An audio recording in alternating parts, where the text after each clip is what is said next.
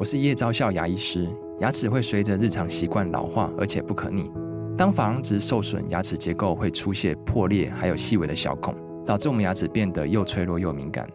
这边我真心推荐贝欧尼修复牙膏，内含 Bio HAP 成分，搭配正确的刷牙习惯，经科学实证，可在两周有效让牙齿再矿化，修复受损珐琅质的细微小孔。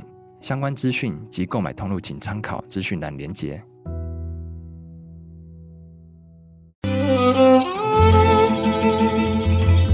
每一段关系都是一门功课，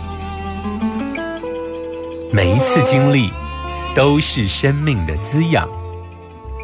世界上最重要的东西，往往用眼睛是看不见的。One two three four。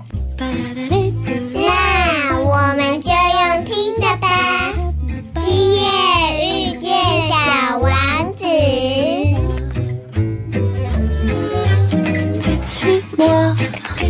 là où je sais sourire, suis-moi. Et si je suis pas, suis-moi, là où je suis beau.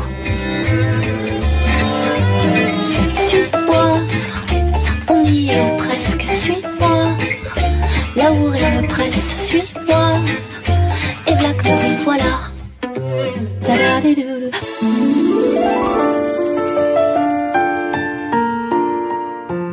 欢迎收听《今夜遇见小王子》， 每周六晚上八点，周日晚上九点，阿光会准时在 FM 九九点一大千电台与你相遇哦。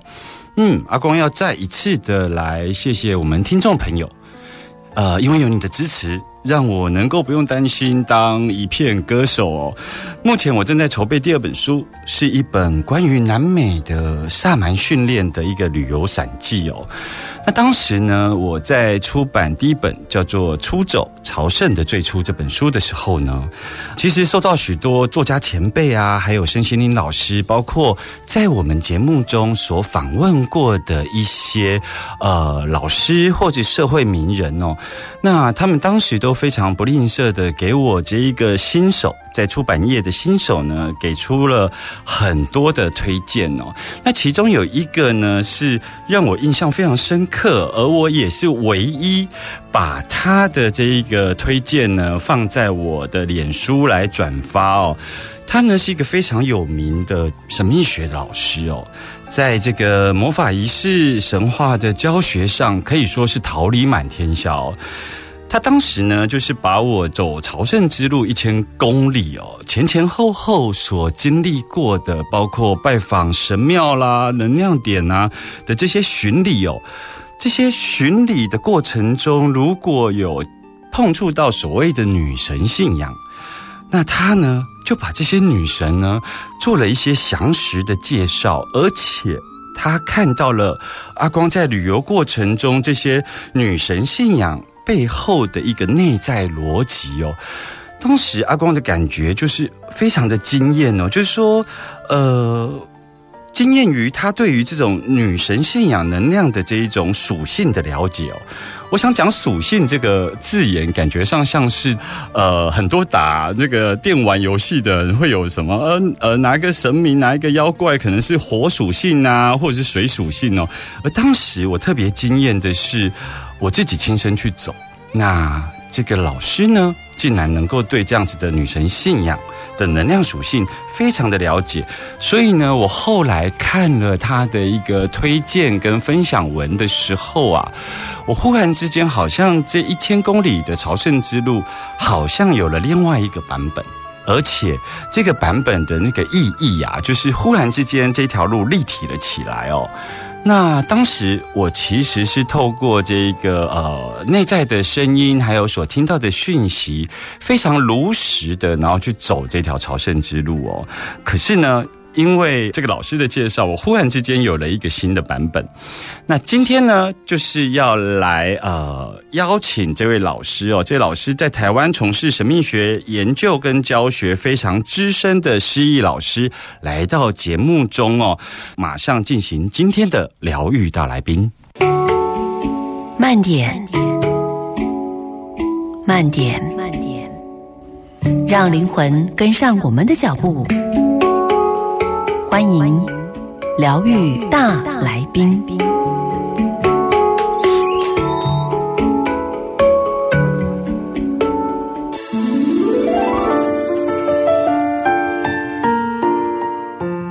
欢迎继续回来疗愈大来宾单元哦，我是阿光。在今天呢，我们为大家邀请到了台湾的神秘学老师哦。说他呢教这个神秘学哦，其实自己真的还蛮神秘的，因为他呢非常年轻呢就开始学习这个神秘学。所以呢，他现在其实也还蛮年轻的啦。可是呢，他已经桃李满天下了。我们先来欢迎这个失忆老师哦，因为听众朋友如果在网络上，然后对魔法学、对神秘学有兴趣，应该都听过他哦。Hello，失忆老师啊，阿光，各位听众朋友，大家好。是，失忆老师今天真的非常开心能够邀请到你哦，因为你真的好神秘哦。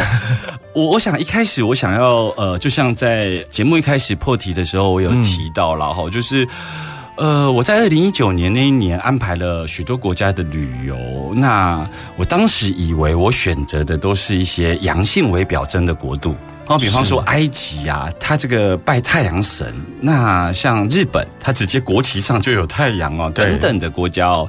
那朝圣之路上面其实是走一条所谓的一神信仰，它也比较属于阳性的哦，所以我当时就会觉得说，诶，那我其实是在走一条以阳性为表征的旅游胜地哦。可是在这过程中，我有时候会被这个女神所召唤，然后会跑去拜访一些女神的神庙。而当时呢，你在帮忙分享我的新书的时候，写到说。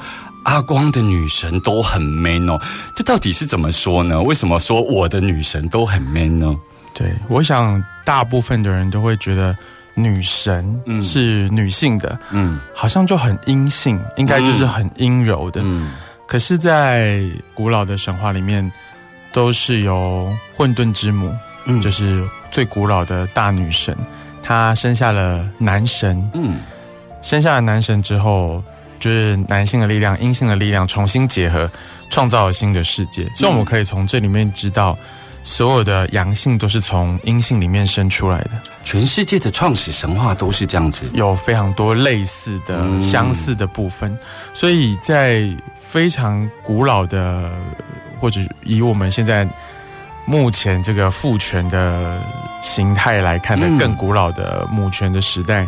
女性的力量是非常重要的。嗯，那在蛮多民族里面也都显示，就是古代的女性也都会是成为战士的，因为人很少的时候。嗯，所以有很多女神也都是属于战争的女神。嗯，那像阿光那时候去的埃及，对埃及的几个女神，其实最主要的，呃，到现在都还是有很多信徒的女神，都是由太阳神变化的。嗯，对，像哈托尔。哈托尔就是大家都认为她是一个爱与美的女神，但她的神话原型其实是跟西方的死亡的力量有关系。嗯，那她的神话非常的复杂，有非常多版本。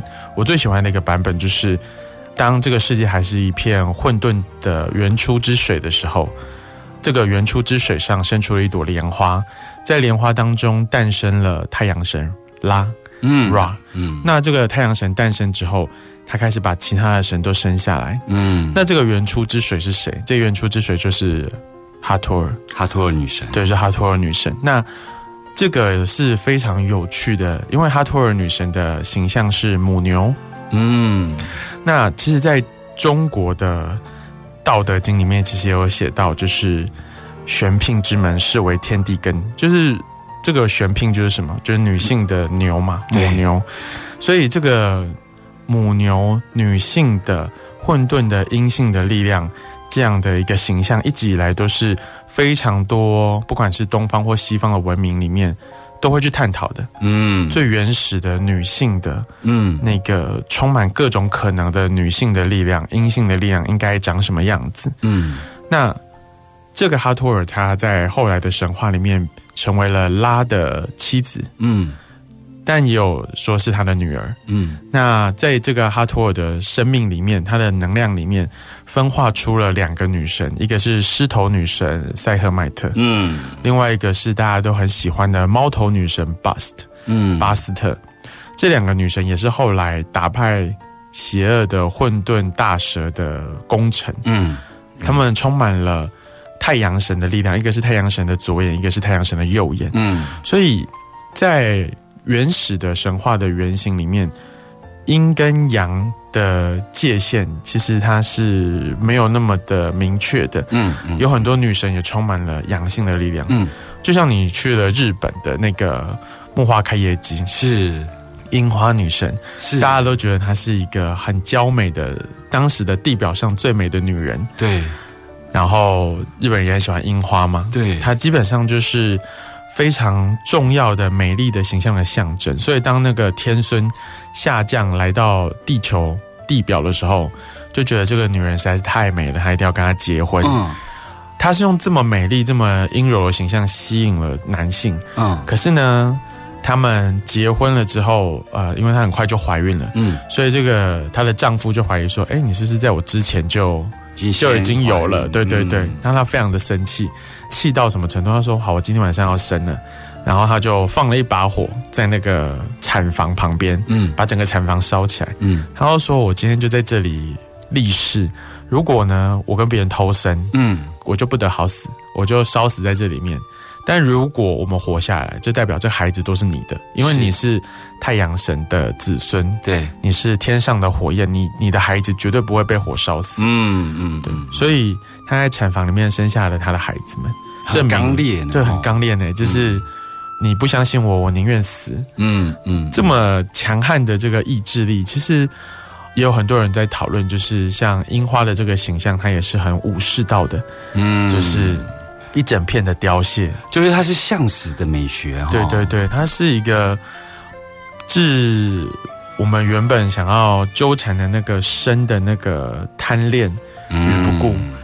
所以在女神的世界里面，其实还有蛮多，呃，像凯尔特有非常多，像你去走的朝圣之路，嗯，那些太阳的神殿、太阳女神的神殿，嗯，其实，在古代很多文化都是太阳的女神，嗯，为号召，嗯，就比如说天照大神，日本的天照大神，然后事实上在台湾原住民有很多太阳的女神的神话，嗯，就是你以为。太阳一定都是男的，嗯，其实并没有，嗯。那像北欧神话里面也是，月亮是男神，嗯，女神是太阳，哦，对，所以它是一个，我我觉得越古老的神话的痕迹，就可以越清楚的看见，就是。女性力量，它其实是还有有那种非常阳刚的那个是层面的，是是，或许也可以呼应这个荣格的理论，就是嗯，对，anima 跟 animus，是是是，每个男性的内在都有女性的阴柔的部分，每个女性的内在也都有阳性的嗯。刚烈的那个部分，嗯，那我自己在学习的过程当中，就非常感受到这种。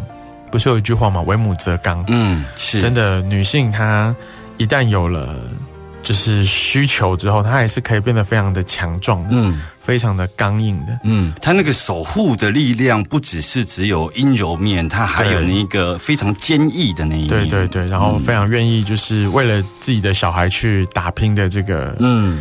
层面，这个在埃及神话的 Isis 女神身上也可以看得出来。是是是，从非常美丽的女神，为了守护丈夫跟她的儿子，对。可以用尽计谋，对，就是让他的小孩登上王位。是，后来他就变那个有翅膀的那个老鹰哈。对，其实听众朋友如果听到这里，你其实会发现呢，就是说诗意老师对于这个女神啊相关的这个能量属性有他很特别的了解哦。因为像阿光呢自己到了富士山，当时呢我是以富士山为研究主题哦，去去到日本。那我当时就会去拜访，包括富士奖啊，还有周边神社哦。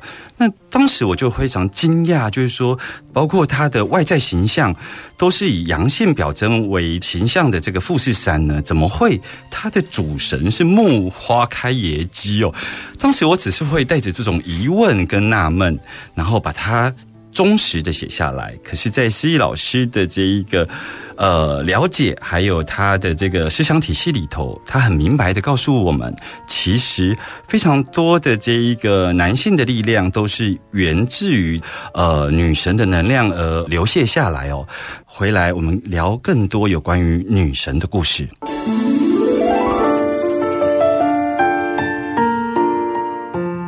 欢迎继续回来疗愈大来宾单元哦。我们今天邀请到的是这个神秘学的老师诗意老师来到我们的节目中哦。其实，在刚刚的呃上一趴节目里头，我们有看到这个诗意老师非常如数家珍的对每一个女神的这个神话啊，从日本啊到埃及啊到凯尔特啊，他都能够呃信手拈来，都可以告诉我们有关于这些女神神话以及她这个能量的这个。的属性哦，那施老师，呃，我想请教的就是说，呃，也是因为呃，你对于这些女神神话的认识，所以呃，你我我看你的脸书上面，其实你对于一些跟女神工作，其实是有非常不一样的面向的工作，这都是源自于说每一个女神的这个能量质地不太一样，对吗？嗯，是，其实我想。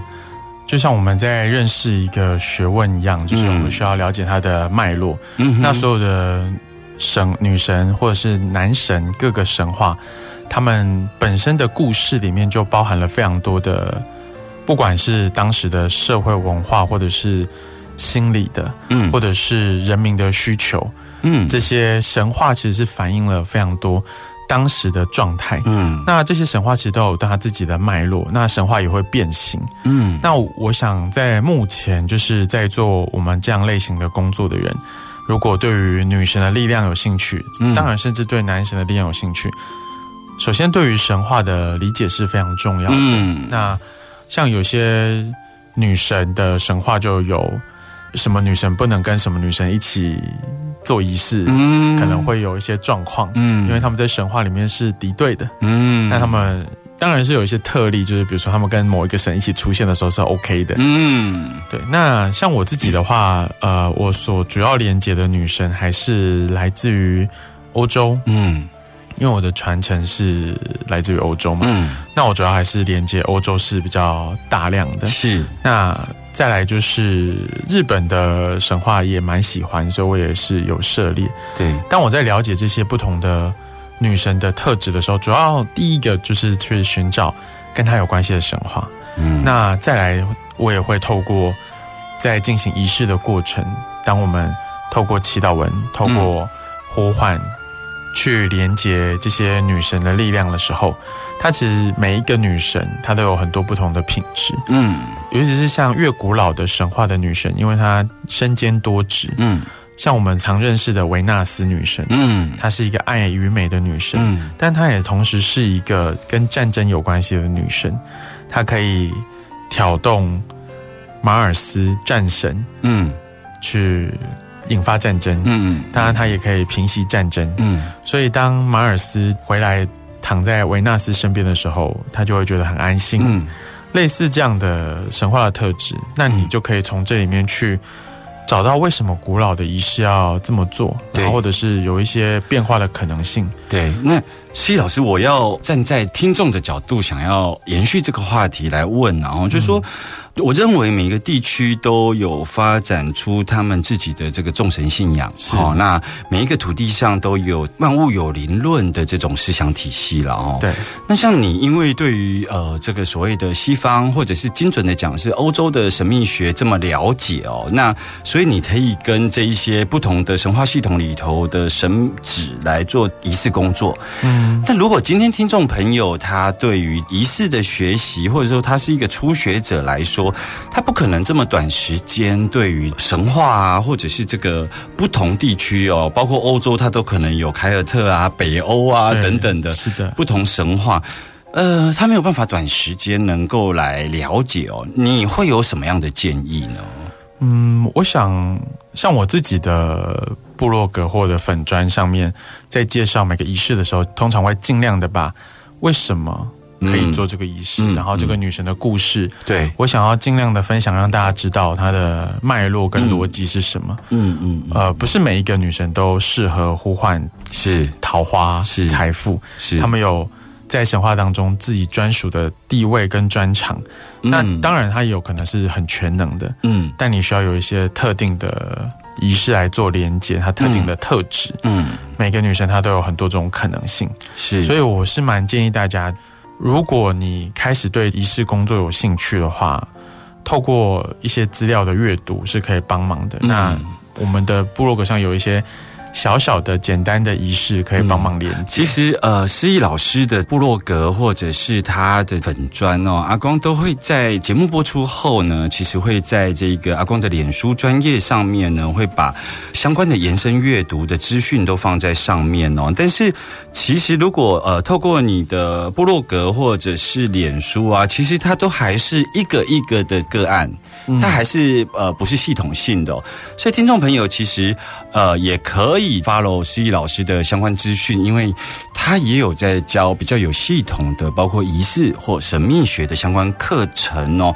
不过我知道呃不是每一个人都还有，因为还没那么了解，还没被 involve，就说还没有到那个强烈到要去上课的时候，因为有时候是需要一些时间跟途径哦。那我知道诗意老师你每年的最重要的一本大作叫做《乌日历》哦。那像今年呃，应该说明年呢，二零二三年的《乌日历》其实也在今天访问的这个时间点呢，其实也来上架了。可以跟我们聊聊《乌日历》吗？可以。呃，这本我们叫做《乌日书大地智慧》里，就蛮长的全名，是是是，对。但是它其实是在二零一三年的时候，我出了一本魔法手账。二零一三，对。所以你《乌日历》已经可以说是出了第十年，那样堂堂迈进第十年。二零一三年那一本是当时由城邦出版帮我出的，那后来我就是自己出版。这个是因为我们在学习的过程当中，其实做这个相关的仪式工作，天时地利人和都需要有一点了解。嗯，就比如说天上的星象现在运行到什么，那包括像我现在生活在台湾，然后接受了东方华人的文化长大的人，所以啊，农民力啊，或者是有一些。基础的需要认识的华人的需求，我也当然是需要了解。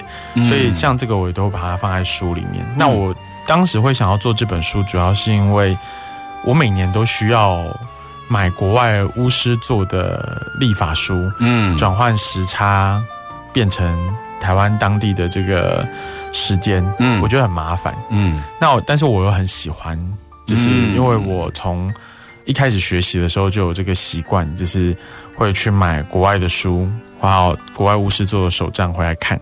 所以后来编辑就问我说：“你要不要自己出？”嗯，那当然这么有时效性的作品，因为它只能用一年嘛。对，然后又加上你很难预估产量，那当时也。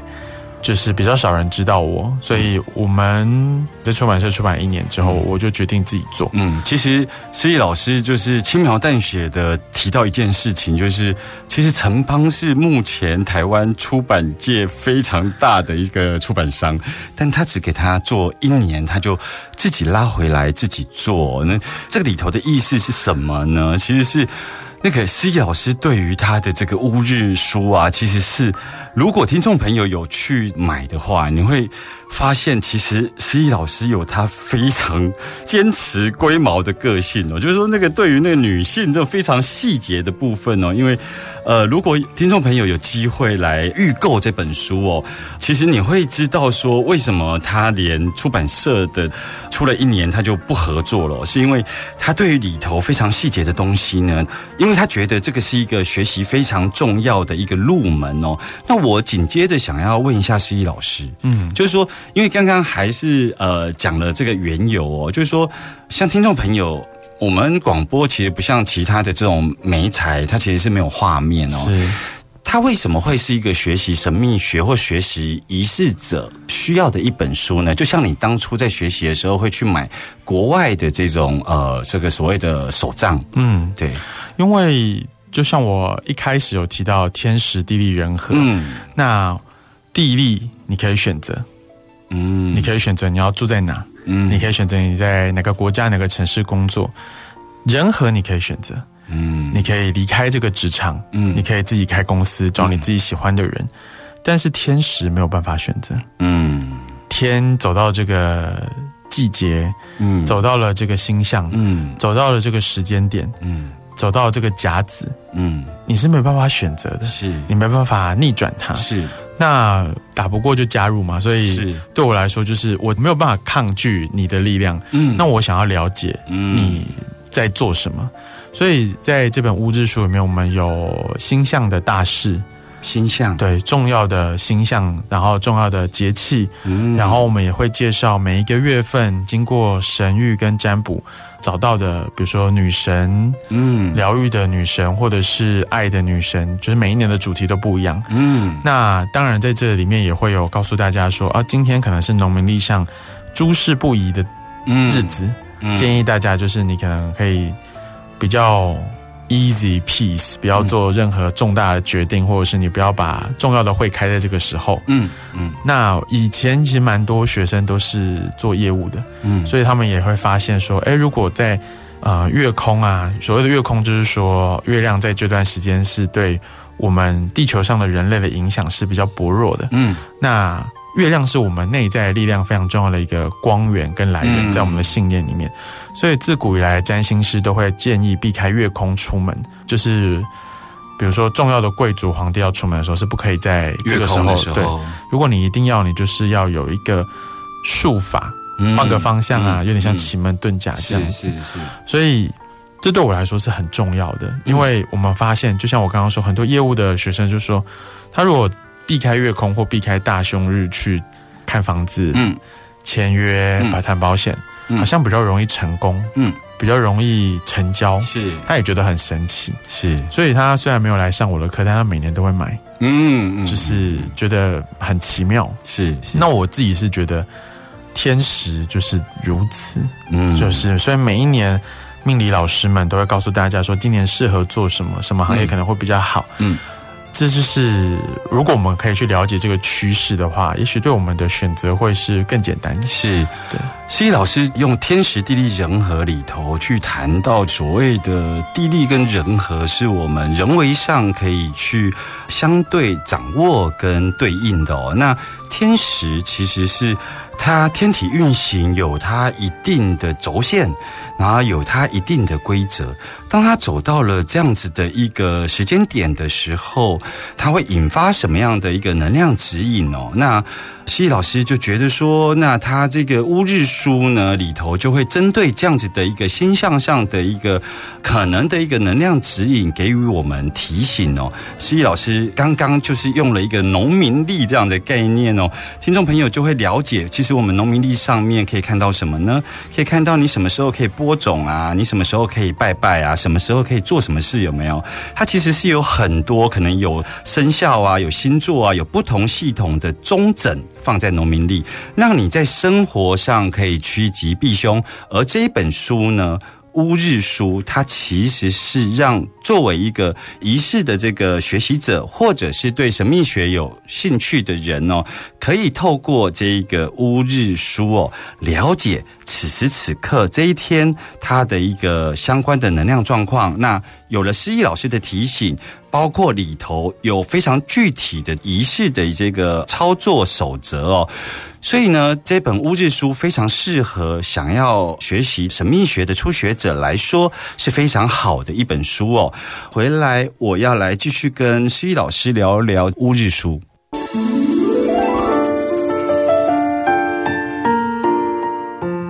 欢迎回来，疗愈大来宾单元哦。那我们今天邀请到的是非常难得的这个诗意老师哦。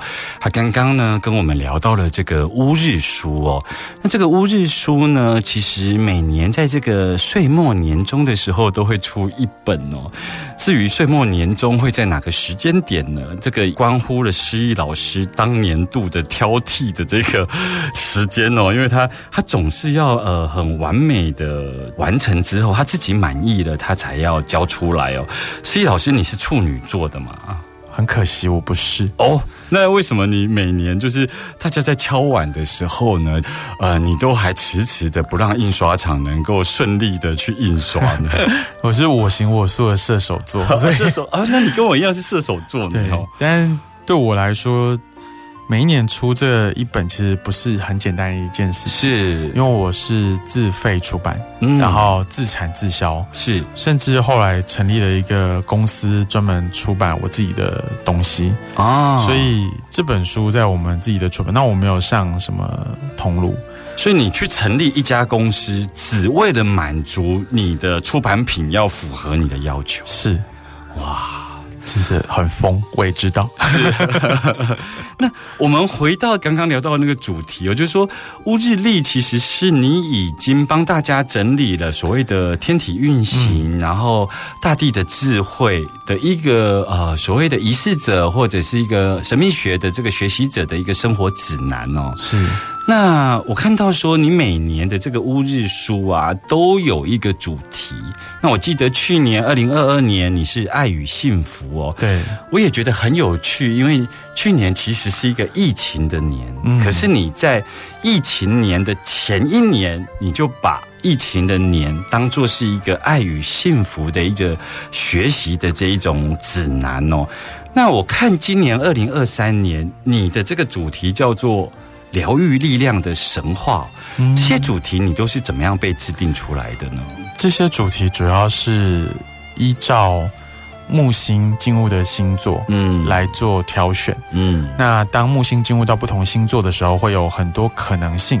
那我会从这些可能性当中进行占卜，就看我的女神们的意思说，这一年适合引导大家，嗯或是巫术的学习者，那将自己的能量，包括他自己生活周围的能量，带往哪个方向？嗯嗯嗯，那像二零二二年是木星在春分的时候是在双鱼座，嗯那双鱼座是一个跟爱啊，然后不同世界的连接、嗯。疗愈，然后还有交流嗯。很有关系的一个星座，所以那个时候选择爱与幸福的这个神嗯话，其实我也蛮差的。那个时候就是疫情还没有结束嘛，那我要谈爱与幸福嗯大家正在冷漠的时候，对对，就是哦是不是太太飞在天上，就是我自己也很不喜欢这么不落地，但是 神谕如此，我通常都是照做。是。那我也觉得，在这一年的这个，包括像发生了像战争啊，然后哦，国境的各国的国境的重新开放，嗯。然后很多的这个显象，我觉得爱与幸福的这个主题其实是蛮重要的。嗯尤其是当我看到那个战争的发生的时候，我觉得那是一个很重要的。如果我们内在没有爱跟幸福的连接跟支撑的话，那战争是就会像这样发生。是是是，所以我自己有时候会觉得，好吧，就是可能就是神看到比我还多。是对，那我呃，像接下来二零二三年选择的是疗愈，嗯。就是因为木星是会一开始先在母羊座，嗯哼。那母羊座是十二个星座的第一个星座，嗯。那这个第一个星座它有头破血流、嗯。勇往直前、嗯。不顾一切的真相，嗯。所以又是一个。不管它是在身体的层面，它也是代表我们可能会为了某些事去奋斗、努力、战争、嗯。战斗，嗯这些都是还是有很大的机会还会存在的。那所以在这个时候，我们想要反其道而行，嗯。我没有要推战斗的神话，嗯。我想推的是母羊座的另外一个神话，就是它是金羊毛，啊。就是它的这个金羊毛呢，可以疗愈世界上包括大地的是是。所有的伤痛，是。让原本枯干的大地重新回春。啊。所以我是认为母羊座它的另外一个面相有非常强大的疗愈力。你只要把嗯金羊毛披在身上，你的身上的伤都会痊愈嗯。的这个神话。所以同样是这个坐落在母羊座，但是思义老师呢，不是像一般的那种占星师，好像都会带我们去看到这个母羊座这种火的属性哦，比较冲撞的。他甚至于带我们去看比较母羊座内内在所隐含的，包括这个金羊毛神话里头有关于这个疗愈的面相哦。那我看到你这个乌日书里头，其实每一个月都因着这个主题，它有呃疗愈的，包括仪式的操作啊，还有当月的这一个所谓的疗愈之神哦，嗯，是不是可以给我们举例一下？就是说，呃，像我们来举，比方说九月好了。好，九月是呃怎么样？如果一个听众朋友买了乌日书，嗯，那到了那个月份，那九月的疗愈之神是什么呢？是我们二零二三年九月选择的是杜母。嗯，那我们在挑选，不能说挑选啦，就是我们会迎接很多的神，就是占卜，然后还有就是进行连接，去确认有哪些神灵对于它的神话意义。中文的方式展现有兴趣的，嗯，我会把它先把它排出来，嗯，排完了之后呢，占卜做挑选，那挑选出来的这些神的神话，我们会依照他的圣日，就是他的生日、他的庆典、他的诞辰在那个月份，嗯，能够迎合得上，因为这可以更直接连接到他的力量跟集体潜意识。我们会挑选，所以我们会做排序。嗯，那我们在九月选择的杜母，是因为在九月的时候可以有适合连接它的日子。杜母就是那个西藏的这个绿杜母，但是对，那它的原文叫 Tara，但是其实 Tara 这个字，它在中东的意思是星星的意思，所以她也是一个跟星辰有关系的女神，她是看顾众生的星星，所以 Tara 这个字其实在欧洲也出现。嗯，所以她是一个很特别的女神，我也非常的喜欢她。嗯，那时候我们就会在这里面写她的神话，所以你可以翻到九月的时候，你就会看到杜姆的相关的神话。是，那我在这个神话的基础上呢，也会用我自己的自然巫术的方式编写一个仪式，所以这所有的仪式都是我重新写过，然后祈祷文我是我自己写的。这也是为什么如果被放到网络上的时候，我们马上就会知道这是我的。因为我里面会暗藏一些玄机，是。就是只是我自己的语言才会这么写这样子，所以有了仪式之后，你就可以在这个月份，或者是我们这边建议的女神的生日，嗯，像我们这建议九月二十二号，就是秋分的时候，是很适合跟杜母连结的，嗯，那你就可以在这个时候做仪式，嗯，当然一年当中，只要你认为你想要连接这个女神也都可以，嗯，但是那个九月这个时候是最好的。嗯，那九月份的星象大事，比如说九月十六号水星恢复顺行，嗯，原本它是逆行，然后恢复顺行在处女座，我会告诉你，这时候你可以做什么，嗯，或你要避免做什么，嗯，那每一天也都有它自己的对应到的需要可以去做的事情，嗯，或不要去做的事情，嗯。嗯，然后每个月份它。可以佩戴某一些宝石，或喝某一种茶，来帮助自己恢复能量跟健康。是，就是我写在里面，就是希望可以。尽量的面面俱到，嗯，就是你喜欢做什么你就去做什么，嗯，对。其实像现在岁末年终哦，大家都开始不管在哪一个面相，就是占星的面相、生肖的面相，大家开始在想要了解二零二三年哦，就是会是一个怎么样的一年哦。其实呢，呃，听众朋友可以去买这个乌日书哦。其实它每个月所谓的天时地利人和的这个交织之下的这个能量状况哦。它其实是非常细的，在这个每个月每个日，那其实与其去了解二零二三年会是一个怎么样的年，不如二零二三年的每一天，好好踏实的在这样子的一个生活的这个能量的指南上面呢去落实。那我也会把这个相关乌日书的这个宣传跟购买资讯呢，放在这个我们的这个电台的官网，还有我自己的脸书专业哦。我相信听众朋友跟阿光一样，就是呃，对于诗意老师哦，就是学富五居哦，在神秘学的部分哦，我呢有一个不情之请，就是说呃，其实。